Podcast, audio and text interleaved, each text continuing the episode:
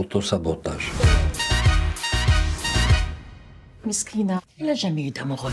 Elle a 30 ans, elle est en surpoids, sa vie professionnelle est à zéro, elle n'a pas de mec, bref, Farah est ce qu'on appelle une miskina, une pauvre fille. Ma vie, c'est un peu le bordel. quoi. J'ai pris 30 kilos, euh, je fais du surplace depuis que j'ai 12 ans. Parce qu'elle habite encore chez sa mère à 30 ans. C'est bien ça. C'est les tanguis. En huit épisodes, la série Miskina, visible sur Amazon, portée par Mela Bedia, raconte les tribulations d'une trentenaire d'origine algérienne qui a du mal à trouver sa voie. Farah vit avec sa mère et sa grand-mère dans un pavillon de banlieue. Le food truck qu'elle comptait lancer est resté à l'abandon. Elle a une sérieuse addiction à la nourriture. Elle aimerait bien se lancer dans la pratique religieuse, mais elle a vraiment du mal avec les contraintes. Et pour couronner le tout, elle est amoureuse de son meilleur ami, qui la considère comme son frérot. Ça fait longtemps que tu le kiffes Je le kiffe pas du tout. C'est mon meilleur ami.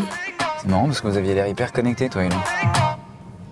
Ah c'est bien ça le problème. Des problématiques très contemporaines qui rappelleront à tous des situations, même s'il faut bien le dire, Farah cumule pas mal. Si les deux premiers épisodes sont de la pure comédie qui tourne autour de la communauté musulmane de France, la suite de la série déploie un arsenal émotionnel totalement inattendu. T'es pas habillé, toi? Ah si, quasiment. Ah, mais non, pas du tout là. Elle va t'habiller. La même que Kendall Jenner. Il, a dit. On assiste à la transformation quasi psychanalytique de Farah, qui part à la recherche de ses racines algériennes et kabyles avec sa sœur, une Wonder Woman à qui tout semble sourire. L'absence du père de Farah, la toute-puissance de sa grand-mère et la faiblesse de sa mère, autant de clés psychologiques qui nous aident à comprendre comment Farah est devenue une miskina.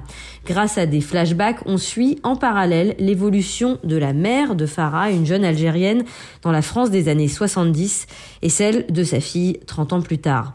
Dans cette série, on plonge donc aussi dans le monde des Algériens de France. Tu vas découvrir la terre de tes ancêtres. On se met de ouf en fait ici. J'avoue, depuis que je suis arrivé ici, j'ai un peu l'impression d'être avec Emily Ratajkowski.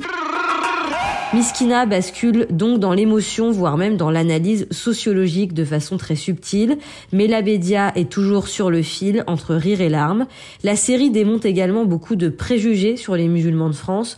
On voit ici une communauté certes identitaire, mais très ouverte sur les autres. Il y a toujours en toile de fond le pote juif Rudy ou le beau-frère français de souche qui tente de faire ramadan. C'est son premier ramadan. Toi, t'as pas mangé ce matin, toi. Tu vas galérer de fou aujourd'hui, tu sais ça?